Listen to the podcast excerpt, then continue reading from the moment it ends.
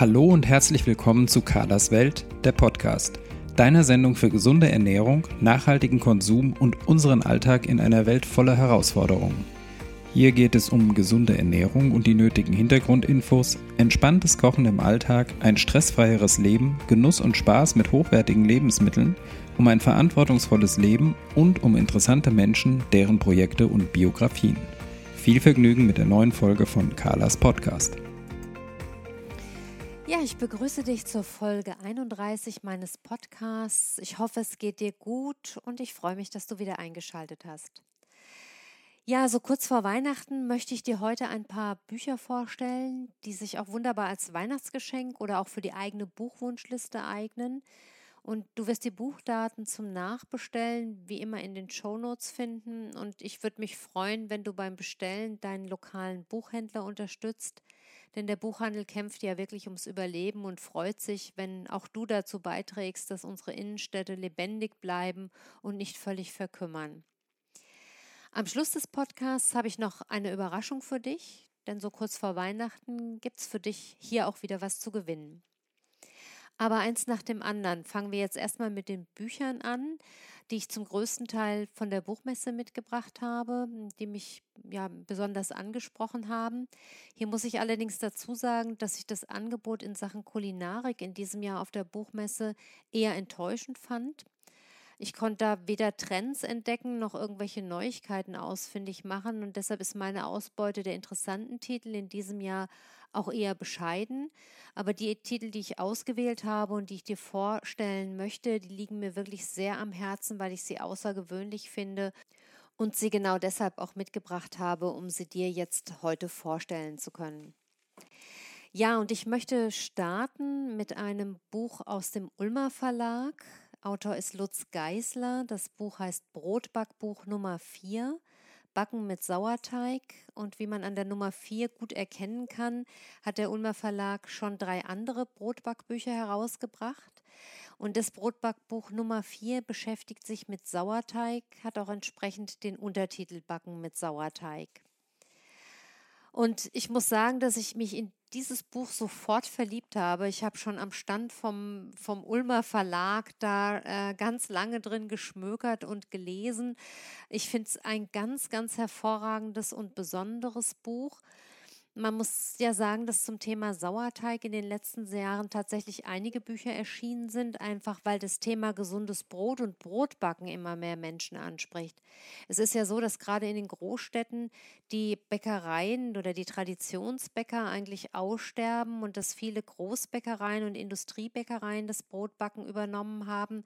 Das Brot ist oft nicht mehr so bekömmlich, weil es einfach keine vernünftige Brotreife mehr hat. Ja, und es gibt zunehmend viele Menschen, die enttäuscht sind und einfach selber anfangen, Brot zu backen und sich auch wieder mit dem Thema Sauerteig beschäftigen. Und insofern ist die Nachfrage nach solchen Titeln in den letzten Jahren groß gewesen. Und es sind ja auch tolle Bücher entstanden, von denen ich einige auch hier auf meinem oder also hier im Podcast oder auf meinem Blog auch schon vorgestellt habe. Die Frage ist also, was ist das Besondere an dem Brotbackbuch jetzt hier aus dem Ulmer Verlag? Und da muss man ganz klar sagen, das Besondere an diesem Buch ist, dass es unendlich viel Hintergrundwissen liefert und zwar auf einer ja fast schon Wissenschaft, was heißt fast schon, man muss sagen, auf wissenschaftlicher Basis, aber so gut erklärt, dass es wirklich auch der Laie sehr gut verstehen kann. Und ich nehme euch mal mit ein bisschen in das Buch und blätter im Inhaltsverzeichnis, um euch an den Aufbau ein bisschen äh, näher zu bringen. Und zwar startet das mit einer kleinen Einführung zum Brotbacken überhaupt und wie das ähm, in den letzten 6000 Jahren ausgesehen hat. Es gibt so ein paar Grundregeln für Sauerteigbrot, Zubehör, Zutaten und so weiter werden besprochen, aber das ist alles in der Einführung noch relativ überschaubar, sodass man dann in den Rezeptteil starten kann Und auch den Rezeptteil finde ich außergewöhnlich, insofern es jetzt nicht nur um reines Brot geht, sondern ähm, auch so Sachen wie ähm, Pizza eine Rolle spielen oder Stollen, äh, Croissants, Panettone und auch Dinge, mit, wo man vielleicht für spontan nicht unbedingt denkt, dass das mit Sauerteig zu tun hat. Solche Dinge wie Crepe oder Hafercookies, ähm, auch Soßen oder ähm, ja, so verschiedene Gebäcksorten, Nudelteige, ähm, also außergewöhnliche Sachen mit Sauerteig. Und grundsätzlich ist der Rezeptteig, äh, der, Entschuldigung, der Rezeptteil aufgeteilt in Roggensauerteig, Weizensauerteig und Dinkelsauerteig. Auch das finde ich ganz hervorragend und sehr praxisnah, weil meiner Erfahrung nach einfach die Menschen so mit verschiedenen Teigen und verschiedenen Mehlsorten gerne experimentieren. Mir hat es ja der Roggensauerteig angetan und dieses klassische Roggenbrot aus Sauerteig. Und äh, andere sind wieder eher oder experimentieren lieber mit dem Weizensauerteig. Ähm, das hat eine etwas, ja, sage ich mal, in, in den breiteren Massen, glaube ich, auch eine etwas längere Tradition. Der Roggensauerteig ist etwas spezieller und der Weizensauerteig so etwas ähm, bekannter ähm, durch diese ganzen Ciabatta-Teige. Ähm, und dann gibt es noch ein Kapitel mit Dinkelsauerteig, weil viele ja auch von Roggen und Weizen ganz weggehen und zum Dinkel hin. Also das finde ich schon mal eine sehr, sehr gute Einteilung und sehr praktikabel. Ähm, dann wird auch nochmal auf Hefe und Hefewasser eingegangen und ähm, auf Rezepte, die man mit Sauerteigresten machen kann. Das finde ich auch ganz klasse, weil man im Herstellungsprozess vom Sauerteig eigentlich immer irgendwelche Reste hat und sich freut, wenn man die verwerten kann.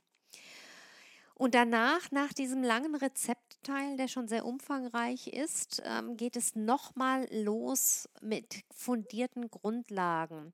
Und dieser Grundlagenteil ist, wenn ich das jetzt mal überschlage, fast 200 Seiten lang. Und hier erfährt man wirklich alles, was mit Sauerteig zu tun hat ähm, und was, was grundlegend ist für die Auseinandersetzung damit. Das heißt also erstmal überhaupt, was Sauerteig ist dann auch, wie man spontan Sauerteig herstellt, also oder den spontan Sauerteig herstellt. Der heißt tatsächlich so. Das ist etwas, mit dem ich mich auch ganz intensiv beschäftige. Das heißt, den eigenen Sauerteigansatz einfach aus Mehl und Wasser herzustellen. Das ist gar nicht so einfach und bedarf ein bisschen Übung. Und ähm, dann es sind sehr viele Informationen darüber, wie man Sauerteig haltbar machen kann, aber auch darüber, wie der Sauerteig funktioniert und wie im Gärungsprozess praktisch die guten Milchsäurebakterien dann auch über eventuell äh, schlechte Bakterien her werden, ähm, wo, wie man erkennt, ob ein Sauerteig noch in Ordnung ist oder ob, ob er verworfen werden muss. Man macht sich in diesem Prozess der Herstellung ja oft Sorgen, dass man vielleicht die falschen Bakterien anzüchtet.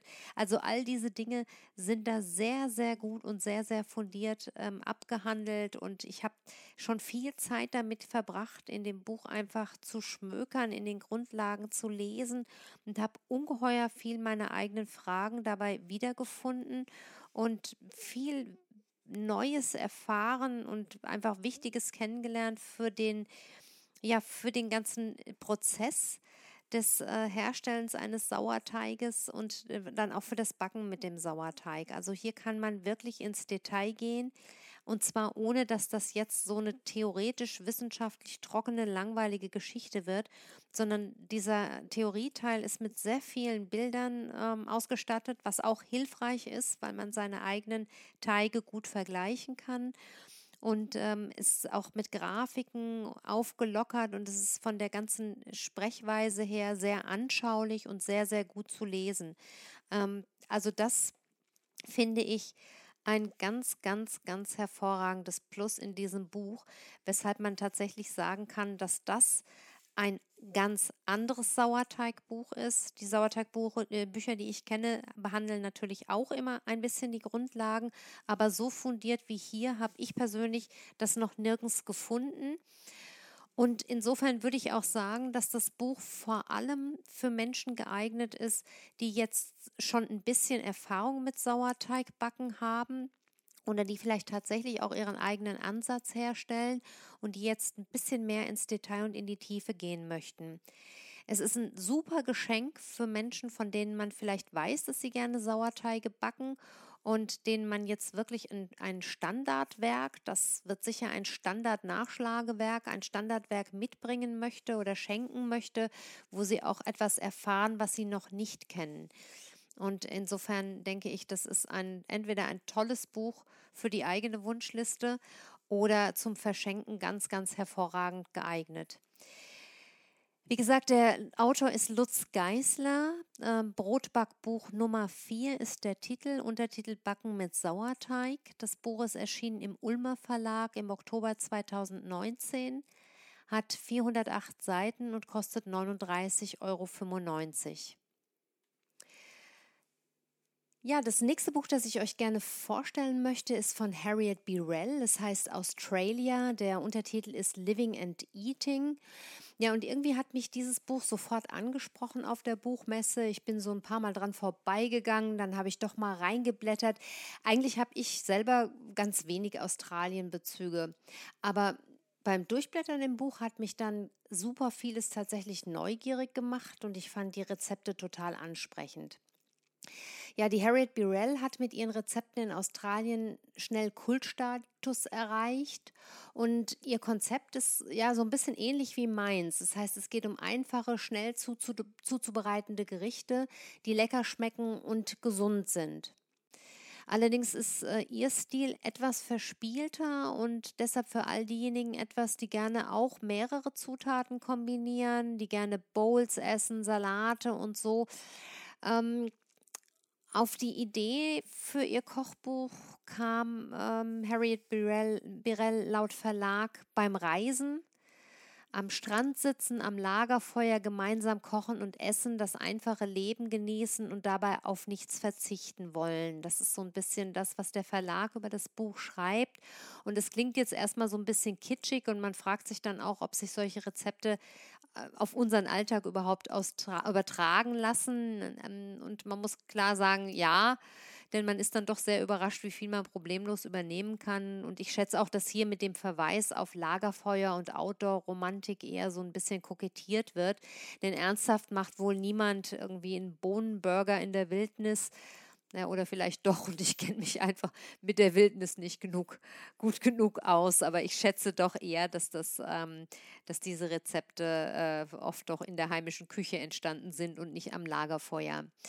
Die Rezepte sind durchweg vegan weshalb ich auch das Buch ganz besonders ansprechend fand und empfehlen möchte, einfach weil es nicht wie ein typisch veganes Kochbuch daherkommt, sondern locker und entspannt, ja, super selbst, ja, selbstverständlich mit dem Thema umgeht und ähm, gar nicht so sehr dieses Vegane in den Vordergrund stellt, sondern äh, man stellt einfach dann beim Blättern und Durchsehen fest, dass die Rezepte vegan sind es gibt eine ganz kleine Einführung bzw. ein Vorwort ähm, und so ein paar Tipps und dann startet ähm, die äh, Harriet Birrell eigentlich direkt in ihren Rezeptteil. Und der ist so ein bisschen aufgeteilt, beziehungsweise haben die Kapitel immer Überschriften, ähm, die so ein bisschen in das gesamte äh, oder in die, in die Thematik einführen sollen. Da gibt es einmal die Bowls. Ähm, ich blätter jetzt gerade mal ins Inhaltsverzeichnis rein. Genau, es gibt Frühstück, Bowls, Salate, Hauptgerichte zum Teilen, Süßes, Drinks und Basics. Ähm, ich habe aber beim Durchblättern so ein bisschen festgestellt, dass man da sich nicht immer so ganz genau festlegen kann und muss. Ähm, also sicherlich ist vieles, was dann unter den Basics ist oder im äh, Hauptteil unter den Hauptgerichten auch frühstücksgeeignet und umgekehrt. Also das ist eigentlich nur eine grobe ähm, Unterteilung. Und das Buch besteht eigentlich hauptsächlich wirklich aus den Rezepten. Es gibt nur ganz zum Schluss nochmal einen ganz kleinen Teil über die pflanzliche Speisekammer. Das heißt, das, was man so ähm, vorrätig haben sollte. Aber ansonsten sind eigentlich die Rezepte hauptsächlich äh, oder ist das Buch hauptsächlich dem Rezeptteil gewidmet. Und das ist auch gut so, denn es ist wirklich voller Inspirationen und Ideen. Ich habe ein paar Mal rausgesucht und markiert, die ich euch ein bisschen äh, näher bringen wollte. Da gibt es zum Beispiel einen Falafelsalat mit eingelegten Zwiebeln. Oder hier habe ich mir markiert Grünkohlsalat mit Quinoa, pikanten kandierten und oh, Entschuldigung, einen Grünkohlsalat mit Quinoa und pikanten kandierten Walnüssen. Dann gibt es hier orientalisch gefüllte Auberginen, oder grüne Sommerröllchen mit pikanter Miso-Soße. Also so ganz verschiedene Inspirationen und das ist auch das, was das Buch meiner Meinung nach ausmacht, dass die Rezepte außergewöhnlich sind, dass es nicht so das Übliche ist, was man erwartet, sondern ähm, vieles, was tatsächlich überrascht, aber was auch dann Lust zum Nachkochen und Ausprobieren macht. Hier gibt es zum Beispiel eine Pizza mit Feigen, Rucola und Pesto oder auch Regenbogen-Sushi mit eingelegtem Ingwer. Alle Rezepte sind bebildert. Das mag ich ja persönlich sehr. Also ich äh, merke, dass ich einfach äh, Kochbücher lieber nutze, wenn ich ein Bild dazu habe, mir also auch visuell vorstellen kann, ähm, worum es in dem Rezept geht oder worauf das hinausläuft. Und das ist hier sehr, sehr schön gemacht. Man hat also eigentlich immer rechts ein Bild, ein großformatiges Bild von dem jeweiligen Gericht und meistens auf der linken Seite dann das Rezept. Ähm, hier habe ich zum Beispiel jetzt aufgeschlagen einen No-Bake Karottenkuchen mit Heidelbeeren. Oder wenn ich ein bisschen weiter blätter, eine Creme mit Passionsfrucht, Limette und Kokos. Das sind so die Sachen, die ich mir auch angemarkert habe, weil ich sie unbedingt ausprobieren möchte. Ein weißes Bohnenpesto oder auch geräucherter Kokosspeck. Ganz interessante Dinge.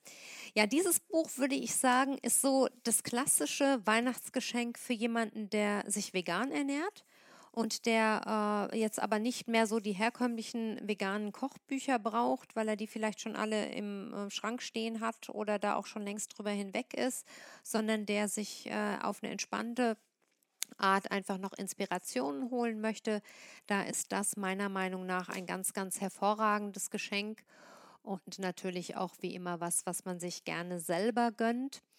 Ja, Autorin ist wie gesagt Harriet Birrell. Das Buch heißt Australia Living and Eating, ist erschienen im Jan Thorbecke Verlag im August 2019. Es hat 304 Seiten und kostet 32 Euro. Ja, über das nächste Buch, das ich euch vorstellen möchte, haben wir im Podcast schon mal kurz gesprochen, denn mit dem Autor Malte Hertig habe ich in Folge 30 ein langes und sehr, sehr spannendes Interview geführt, bei dem wir dieses Buch auch am Rande schon gestreift haben. Die Rede ist von Lob des Unscheinbaren. Der Untertitel lautet Über die verborgene Weisheit und Schönheit unseres alltäglichen Essens. Und in diesem handlichen Bändchen spricht der Autor von Sen und Sellerie über die kleinen und scheinbar unscheinbaren Dinge des Alltags. Während Sen und Sellerie ja eher ein Kochbuch war, spricht Malte Hertig im Lob des Unscheinbaren eher philosophisch über das Essen. Und das kommt natürlich nicht von ungefähr, denn Malte Hertig ist nicht nur gelernter Koch, sondern auch Doktor der Philosophie. Ich würde euch gerne, bevor wir ein bisschen in das Buch einsteigen, ein Zitat vorlesen. Ähm, das steht am Ende des Vorwortes und gibt einen ganz guten Einblick. Vielleicht sind wir gerade in einer, wenn nicht durch Kriege in Europa, doch zumindest durch umfangreiche oder gut sichtbare Wandlungen begriffenen Zeit, von der wir manchmal das Gefühl oder die Angst haben, abgehängt zu werden weil die Entwicklungszyklen kürzer zu werden scheinen. Schrumpft die Zeit? fragte zu Beginn des Jahrtausends der deutsche Philosoph Hermann Lübbe. Von den chinesischen Denkern und der japanischen Esskultur lernen wir, alles ist Wandel, Werden und Vergehen inklusive. Was mehr braucht man zu wissen? Vordergründig mag es also bei der zentralen, aktuellen, existenziellen Frage nach der Einfachheit der Dinge und der Reduktion auf das Wesentliche um Orientierung gehen. Was möchte, was brauche ich für mein eigenes Leben? Was tut meiner Umwelt gut? Es geht um das richtige Maß, vor allem im Hinblick auf den Konsum, der eine solche Fülle und Unausweichlichkeit bekommen hat, dass er uns belastet und Aussortieren und Wegwerfen plötzlich zu wichtigen Tätigkeiten werfen, werden lässt. Dazu kann man zum Beispiel Anleihen bei der Küche der Zen-Klöster machen. Der Klosterkoch sollte die Mönche mit einem Essen versorgen, das medizinisch gedacht war, das diese mit dem Notwendigsten versorgte, nicht zu viel und nicht zu wenig, wobei das Essen deshalb weiterhin nicht lieblos, sondern gerade mit höchster Achtsamkeit in Bezug auf den Geschmack, die Ästhetik und die Qualität gekocht wurde. Etwas auf das Wesentliche zu reduzieren und einfach zu machen, das ist eine Arbeit, die mitunter Kraft kostet und Mut braucht. Sie steigert meistens noch den Wert der Dinge. Und wenn die Dinge dann, von allem Unwesentlichen befreit, selbst sichtbar werden und sich zeigen können, dann ist das ein besonderer Moment, der uns mit der Natur der Dinge, dem, was sie sind und sein können, und letztlich mit der Welt in Kontakt bringt. Darin liegt etwas Erdendes und Fundamentales, denn am Ende sind wir neben dem Kulturwesen doch auch Naturwesen. Was das mit uns und unseren Ernährungsweisen zu tun hat, wird die folgende Reise durch unsere eigene Esskultur zeigen. Ja, in diesem, wie ich finde, wunderschönen Einleitungstext sieht man, wie die Wortwahl bei dem Buch ist, wie der Tenor ist, dass sich das wirklich unglaublich schön lesen lässt und auch wirklich ein philosophisches Buch ist, ähm, ohne zu schwer zu werden. Malte Hertig hangelt sich jetzt anhand von sieben Kapitelüberschriften. Erstens die Pommes, zweitens der Fond, drittens der Ofen, viertens das Schwein, fünftens das Brot, sechstens der Sparschäler und siebtens der Teller, so dann so durch seine eigenen Erfahrungen erzählt seine und andere Geschichten, plaudert, philosophiert und führt uns durch seine von Japan und der Erforschung der japanischen Esskultur geprägten Betrachtungen unserer westlichen Welt, nicht nur in kulinarischer Hinsicht. Was hat die Pommesbude im Ruhrgebiet mit der Reduktion auf das Wesentliche zu tun? Warum sind Pommes kulinarisch interessant? Was steckt hinter dem Prozess des Frittierens? Was gibt ein typischer Fond her? Was steckt dahinter? Was macht ihn kulinarisch so spannend? Welche Bedeutung hat der Ofen für uns? Warum ist er uns hier in unserer westlichen Welt so wichtig, dass er in keiner Küche fehlen darf? Und ist der Ofen denn tatsächlich noch wichtig? Wenn ja, wofür? Welche Verantwortung haben wir, wenn wir Tiere essen? Was bedeutet das Essen von Fleisch kulinarisch für uns? Was bedeutet es, wenn Fleisch zur billigen Massenware wird? Welche Bedeutung haben Liebe, Hingabe und Demut, wenn wir Tiere essen? Was ist die Seele unserer Esskultur? Welche Bedeutung hat Brot für uns? Und was für eine Rolle spielt der Prozess des Fermentierens dabei? Wozu braucht man Sauerteig? Wie backt man ein gutes Brot? Was ist dem Bäcker wichtig? Hat ein Sparschäler etwas mit Sparen zu tun? Oder legt er das Wesentliche frei? Welche Bedeutungen hat die Auswahl unseres Geschirrs? Was ist die Basis eines Gerichtes? Was hat der Wandel und das Werden der Welt mit der Auswahl des Tellers zu tun? Ja, und immer wieder ist es hier der Vergleich mit japanischen Traditionen, Erfahrungen und Impressionen, die einen Spannungsbogen aufbauen und das Erzählte so faszinierend macht. Zwischen Wissenswerten, Anekdoten und Geschichten ist so ein wunderbares Erzähl- und Nachdenkbuch entstanden, das unverkennbar die Feder eines der Feder eines Philosophen entstammt, aber völlig ohne irgendwie abzuheben oder zu dozieren. Was Malte Hertigs Stil ausmacht, ist in meiner Betrachtung die Fähigkeit, unglaublich leicht und in sehr, sehr feinen Nuancen zu erzählen, sodass ganz leise die Dinge anklingen und dazu einladen, weiterzudenken. Das Buch lässt sich, das kann man gar nicht oft genug sagen, wirklich hervorragend lesen und man möchte am liebsten gar nicht mehr aufhören. Und deshalb ist dieses Buch für meine Begriffe genau das richtige Buch für die Feiertage, einfach fürs Lesen vorm Kamin oder irgendwo auf der Couch. Als Geschenk ist es nicht nur für Köche und Köchinnen geeignet, sondern eigentlich für alle, die gerne nachdenken, philosophieren, ja, einfach nicht nur übers Essen, sondern auch über unsere Welt. Das Buch heißt Lob des Unscheinbaren. Autor ist Malte Hertig. Es gibt Illustrationen von Friederike von Hellermann. Das Buch ist im AT Verlag im September 2019 erschienen, hat 152 Seiten und kostet 20 Euro. Wir unterbrechen den Podcast für eine kurze Werbung. Die meisten von uns wissen ziemlich genau, wie eine gesunde Ernährung aussieht. Sie im hektischen Alltag umzusetzen, ist aber meist gar nicht so einfach und allein oft auch eine ziemlich große Herausforderung. Anders sieht es aus, wenn du dich mit Gleichgesinnten verbindest oder dir gezielt Unterstützung holst, um dir Frust, ständige Rückschläge und Enttäuschungen zu ersparen. Schließ dich meiner Facebook-Gruppe an, buche ein WhatsApp-Coaching oder komm in die Praxis, um dir gezielt eine Unterstützung und wertvolle Tipps zu holen, die dir helfen, deine Wünsche und Ziele umzusetzen und in deinen Alltag zu integrieren. Alle Links findest du in den Shownotes zu dieser Sendung. Ich freue mich, wenn du Teil unserer Community wirst. Meine Rezepte für die darmfreundliche Ernährung findest du unter www.darmfreundlich-essen.de. Sie wurden in Zusammenarbeit mit verschiedenen Therapeuten entwickelt und sind 100% alltagsbewährt. Ja, ein weiteres Buch, das mich wirklich sofort angesprochen hat, ist von Wolfgang Palme, Ernte mich im Winter, erschienen im Löwenzahn Verlag.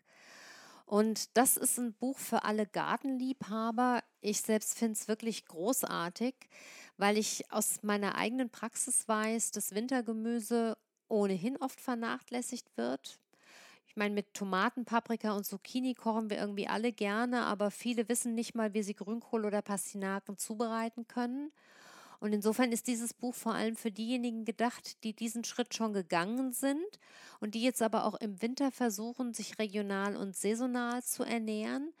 Und wer dann noch einen Garten hat, der interessiert sich dann sicherlich auch dafür, wie man solche Gemüsesorten selber anbauen kann. Ich sehe das bei uns, wo ja vor allem der Boris der Gärtner ist. Der ist im Sommer dann mit seinen Tomaten, den Beerensträuchen und so weiter wirklich voll auf beschäftigt.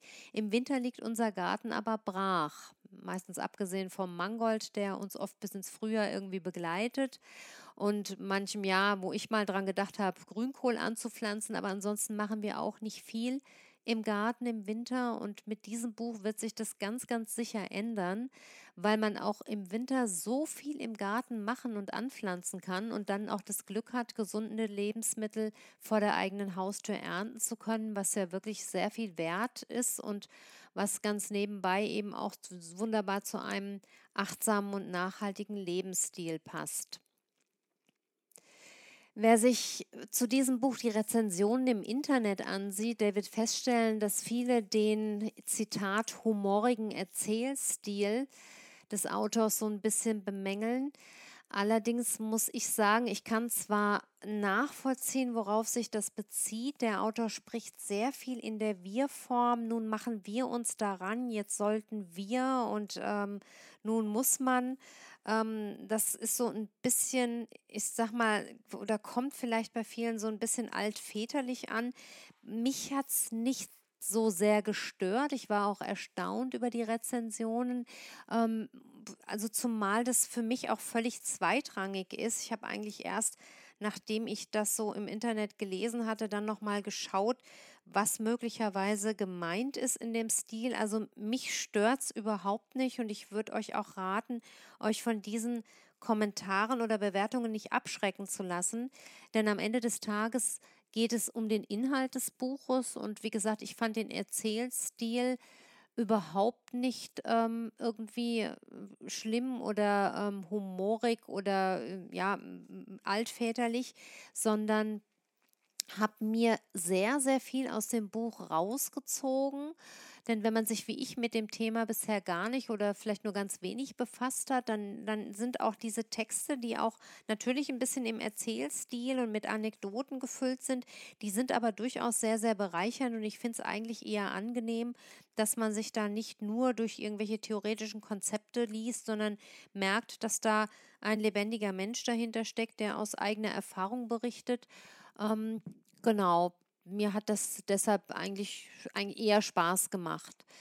Ähm, außerdem gibt es nicht nur den, einen sehr, sehr guten Theorieteil, der eben über dieses ähm, Anbauen im Garten im Winter ähm, ausführlich berichtet mit sehr viel Tipps und Hintergrundinfos und ähm, ja auch so allgemeinen ähm, allgemeinen Ausführungen.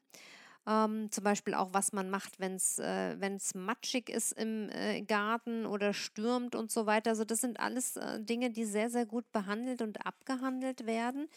Ähm, Außerdem gibt es ein großes Kapitel mit Pflanzenporträts und das ist natürlich ganz genial. Also hier werden äh, 30 Pflanzen vorgestellt, die man im Winter ähm, im Garten anbauen kann und dann entsprechend auch ernten kann. Also angefangen von Sauerampfer über Winterzwiebeln und Schnittlauch. Das sind vielleicht noch so Sachen, die man auch klassisch kennt.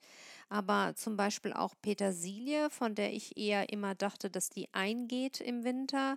Ähm, dann Klassiker wie Mangold oder Pastinake, das habe ich ja vorhin schon mal erwähnt, dass der Mangold bei uns auch immer überlebt oder auch Zuckerhut und Winterendivie, das kennt man ja vom Markt. Ähm, sind eben auch Pflanzen drin, die man jetzt vielleicht nicht ganz so erwartet oder erwartet, dass man sie anbauen kann. Auch Pflanzensorten, die man vielleicht gar nicht so ganz genau kennt. Ähm, angefangen von der Winterkresse über auch äh, Frühlingszwiebeln zum Beispiel bis zum Portulack. Ich kenne den, ich weiß aber aus meiner Praxis, dass viele den nicht kennen. Ein ganz wunderbares Wintergemüse. Auch Spinat, den man im Winter anbauen kann. Den klassischen Feldsalat und Vogelsalat, den kennt dann wieder jemand, jeder.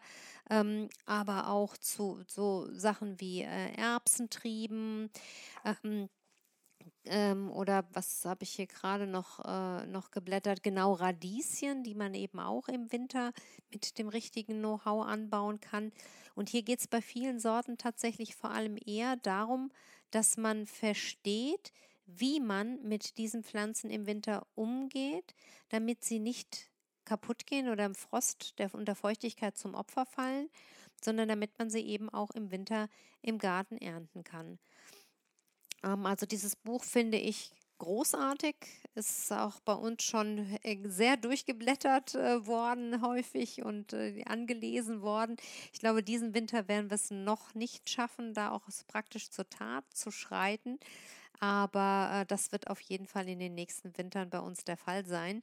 Und insofern denke ich, dass dieses Buch entweder auch so ein klassisches Eigengeschenk ist für jemanden, der jetzt sagt, wow, wow, Garten liebe ich sowieso und äh, den im Winter irgendwie weiter bearbeiten und pflegen zu können, das ist genau das, was ich mir eigentlich wünsche oder was ich gerne hätte.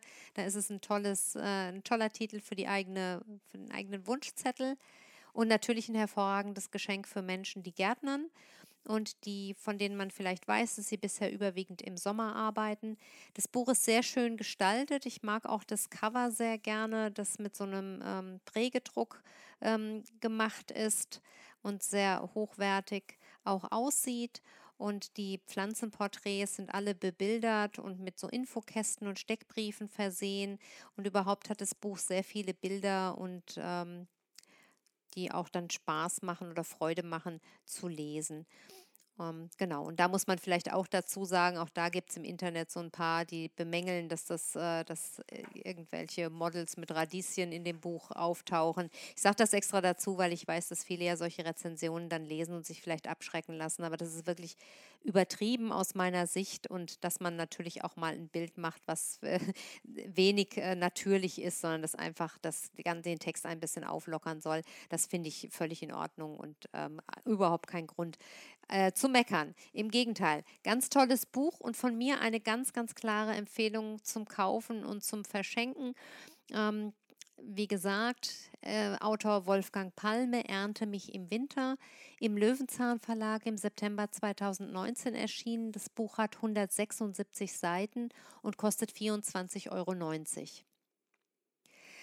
So, zum Schluss möchte ich auf ein Buch zu sprechen kommen, das nichts mit Kochen, Essen, Backen oder Gärtnern zu tun hat.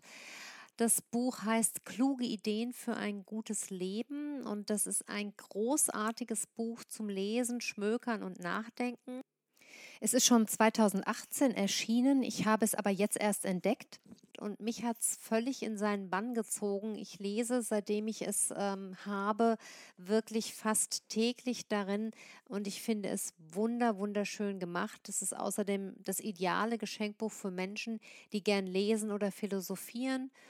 Und hier werden Gedanken von Philosophen, politischen Theoretikern, Soziologen, bildenden Künstlern und Romanautoren vorgestellt, die bis heute irgendwie wirksam oder bedeutend sind und die so möglicherweise auch für unser Alltagsleben eine Relevanz haben. Die Auswahl der Texte ist erfolgt durch die sogenannte School of Life, die 2009 in London von dem Philosophen und Bestsellerautor Alain de Botton gegründet wurde. Und diese School of Life widmet sich der Entwicklung emotionaler Intelligenz. Vielleicht habt ihr schon davon gehört oder mögt mal googeln. Die Mitglieder der School of Life sind, Zitat, überzeugt, dass unsere größten Probleme durch fehlende Selbsterkenntnis, zu wenig Mitgefühl und einen Mangel an Kommunikation entstehen. Und an zehn verschiedenen Orten weltweit, unter anderem in London, Amsterdam, Berlin, Seoul und Melbourne, werden unter dem Label der School of Life Filme produziert. Es wird unterrichtet, werden Therapien angeboten und auch eine Auswahl an Produkten zur geistigen Weiterentwicklung erstellt.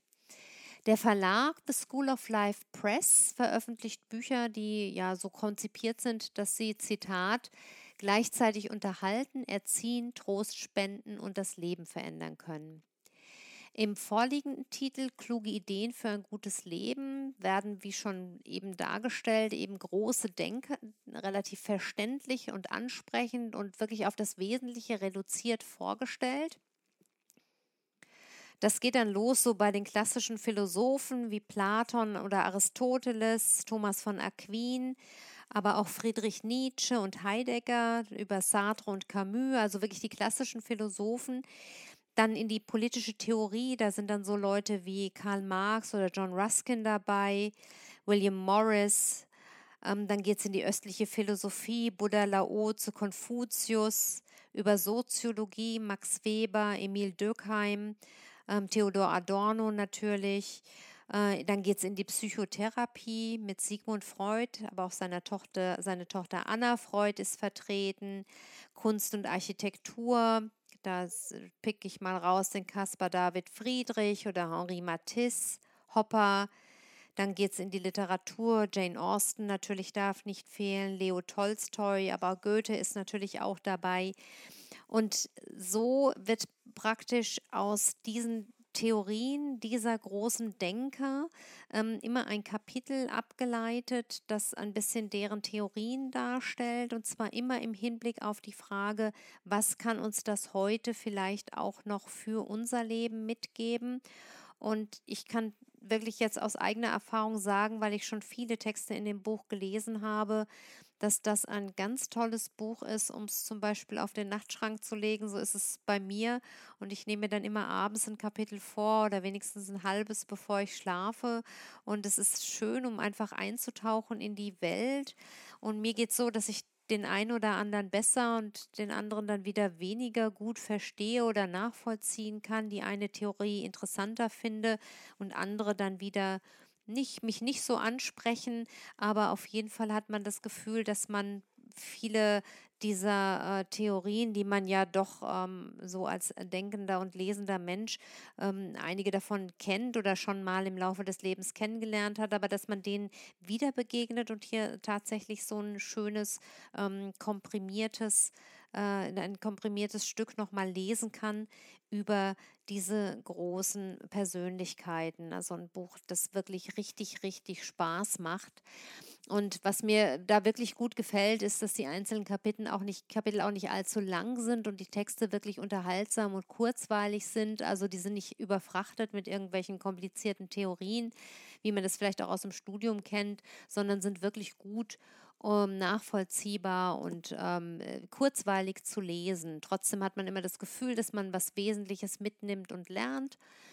Und äh, durch diese äh, wirklich auch ansprechende Gestaltung, unterbrochen auch von Bildern und Fotografien, ist das Buch tatsächlich ideal zum Schmökern, gerade jetzt vielleicht dann auch über die Feiertage.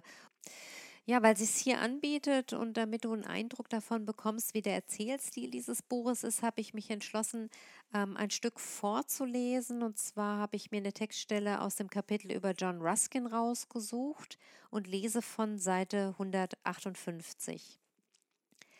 Ruskin wurde 1819 in London in eine wohlhabende und sehr behütende Familie hineingeboren. Er war das einzige Kind seiner Eltern, die ihren Sohn nach Kräften unterstützten und seine früh entwickelte Begabung für Kunst und Literatur förderten.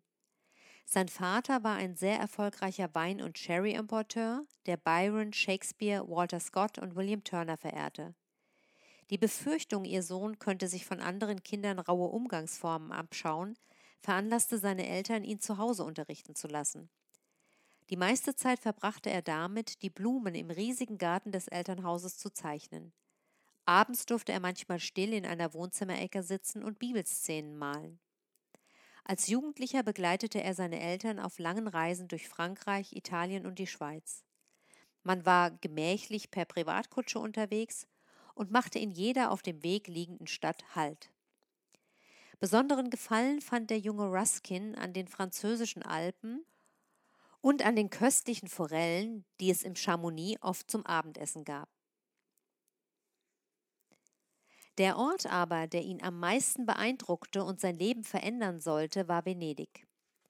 Im Alter von 16 Jahren kam er zum ersten Mal in die Stadt und kehrte als Erwachsener immer wieder dorthin zurück, in manchen Lebensphasen sogar jährlich, besichtigte Kirchen, ließ sich in Gondeln durch die Kanäle fahren, studierte Gemälde und fertigte detailgetreue Zeichnungen der von ihm am meisten bewunderten Gemälde an. Venedig sei, so Ruskin, das Paradies unter den Städten und der Dogenpalast des, das bedeutendste Gebäude der Welt. Die Schönheit und Würde der Stadt, die darin sichtbare überragende Handwerkskunst begeisterten ihn. In seinen Augen war das Würdevolle und Schöne der Architektur nirgends herrlicher zum Ausdruck gebracht worden. Bei seiner Heimkehr nach England fiel ihm der Kontrast zwischen Venedigs Pracht und der in vielen britischen Vorstädten herrschenden Schäbigkeit auf. Man kennt dieses Phänomen, diese Ernüchterung, die einen bei der Rückkehr vom Kanal Grande in die Hall Street in Glasgow oder in die Fußgängerzone von Mannheim befällt. Nach ein paar abfälligen Bemerkungen belassen wir es dabei, weil wir die allgegenwärtige Hässlichkeit als unüberwindbar betrachten und es für besser halten, sich mit ihr abzufinden. Ruskin fand sich nicht damit ab. Je stärker er den Kontrast zwischen Venedig und dem modernen Großbritannien empfand, umso trauriger und wütend wurde er. Ja, ich finde, hier gewinnt man einen ganz guten Eindruck ähm, in, die, in die Art und Weise, wie das Buch schreibt, also in die Tonalität des Textes. Und ich finde, das ist, ähm, ich hoffe, das ist gut angekommen durch die Textstelle, wirklich schön und angenehm zu lesen und deshalb meiner Meinung nach ein ganz, ganz hervorragendes Geschenk, gerade für so Leute, wo man denkt, naja, die haben eigentlich alles, was soll ich denn da mitbringen? Ähm, ich finde auch, einfach dadurch, dass es ähm, sich mit hochwertigen Ideen beschäftigt, ist es auch ein tolles Mitbringsel, wenn man irgendwo eingeladen ist und vielleicht mal anstelle eines Glases, äh, eines Glases Blödsinn, einer Flasche Wein etwas anderes mitbringen möchte, ähm, finde ich das eine ganz, ganz tolle Idee. Ähm, wie gesagt, ähm, Nochmal kurz die Daten. Ähm, der Herausgeber und Autor ist Alain de Botton. Kluge Ideen für ein gutes Leben. The School of Life heißt das Buch ist ähm, äh, bei der Süddeutschen Zeitung im Oktober 2018 erschienen, hat 448 Seiten und kostet 28 Euro. Ja, ich werde euch alle Buchdaten auch nochmal in die Shownotes stellen, sodass ihr das dort nachlesen könnt. Und wenn ich es schaffe, auch noch einen Blogpost korrespondierend machen, ähm, mit den Büchern und Buchtiteln, dass ihr das visuell auch nochmal sehen könnt. Ähm, und dann habe ich euch jetzt zum Schluss noch ein kleines Geschenk vom Löwenzahn Verlag mitgebracht. Die haben uns nämlich zwei Weihnachtskeks-Backbücher zur Verfügung gestellt, die ich an euch verlosen darf. Und äh, zwar ist das einmal, äh, nicht einmal, sondern zwar ist der Titel von Johanna Aust, die besten Weihnachtskekse, 111 himmlische Rezepte. Und da habt ihr wirklich die ganzen Klassiker der Weihnachtsbäckerei drin. Also da ist wirklich, da fehlt nichts, was man äh, irgendwie kennt und liebt. Und das kann man alles ganz wunderbar nachgucken.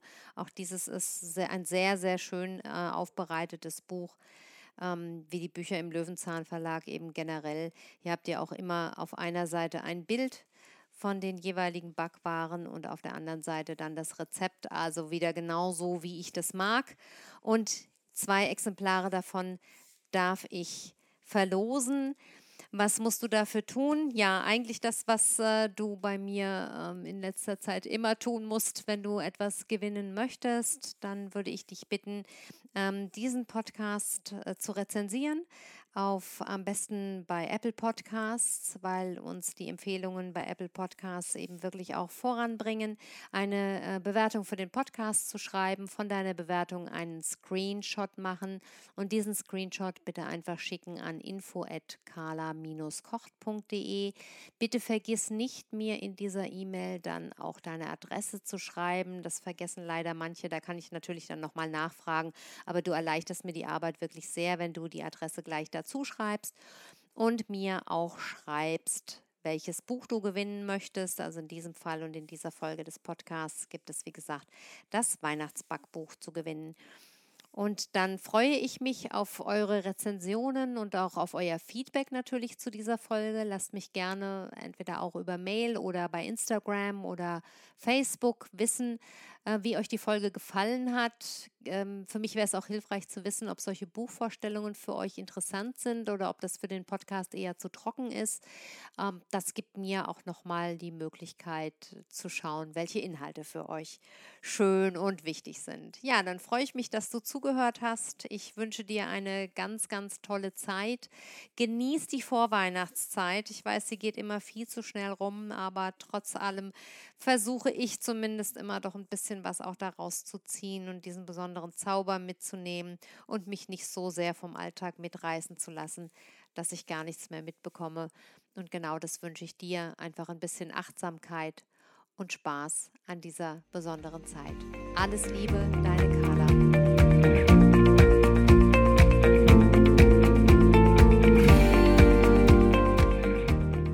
Das war eine neue Folge von Carlas Welt, der Podcast. Die Links zu den Themen der Sendung findet ihr in den Shownotes und auf www.kala-kocht.de slash podcasts. Wenn euch dieser Podcast gefallen hat, freuen wir uns über eure persönliche Weiterempfehlung und über eine positive Bewertung bei Apple Podcasts. Weitere Folgen findet ihr auf Spotify, Apple Podcasts und in eurer Podcast-App. Carla findet ihr unter Carlas Welt und Carla kocht auf Instagram, Facebook und Twitter. Vielen Dank fürs Zuhören und bis bald.